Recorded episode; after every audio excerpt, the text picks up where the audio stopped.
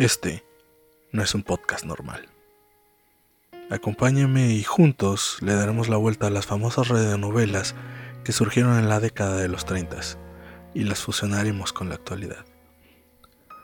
Bienvenidos a El Relato.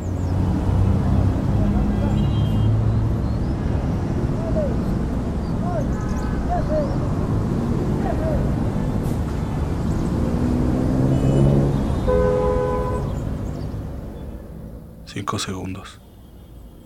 Martín está a cinco segundos de llegar a un cruce importante. Es jueves. La radio acaba de anunciar las 2.15 de la tarde. A Martín le quedan 45 minutos para ir a cambiar un cheque, comer y regresar a tiempo a su lugar de trabajo, y así no tener más problemas con su jefe. Vaya jefe. Esta mañana le armó un tremendo numerito por un error de dedo en un reporte.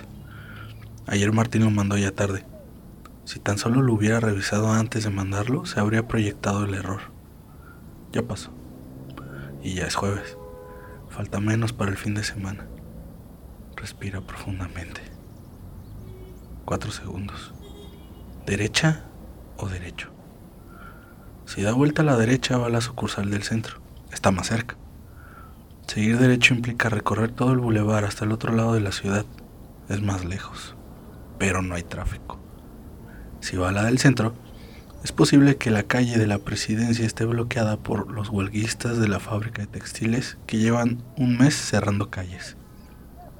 Sí, son molestos.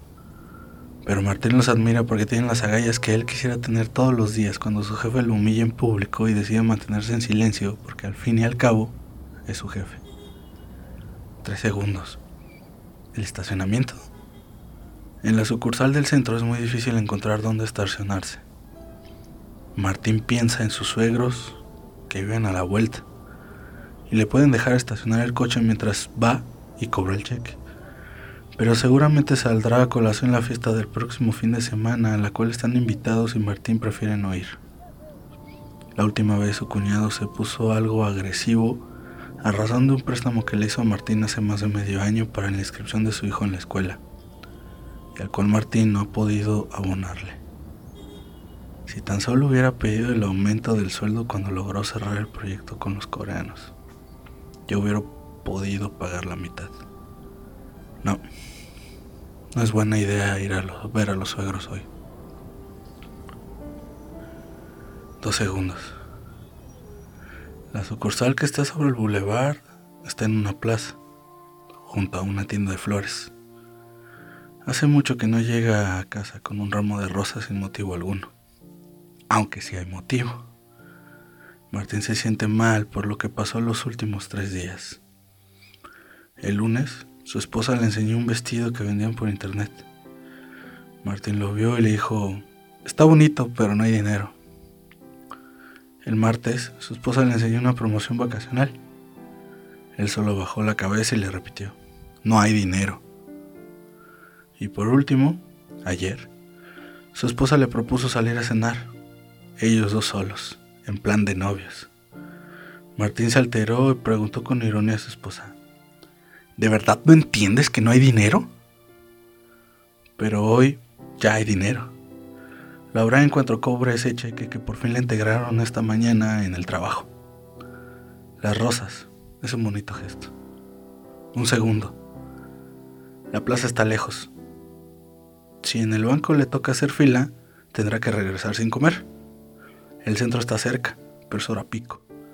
Seguramente habrá mucho tráfico, bloqueos y no habrá estacionamiento. Y quizás se tope a sus suegros. ¿Derecha o derecho? Cero segundos. Es jueves, 2.15 de la tarde.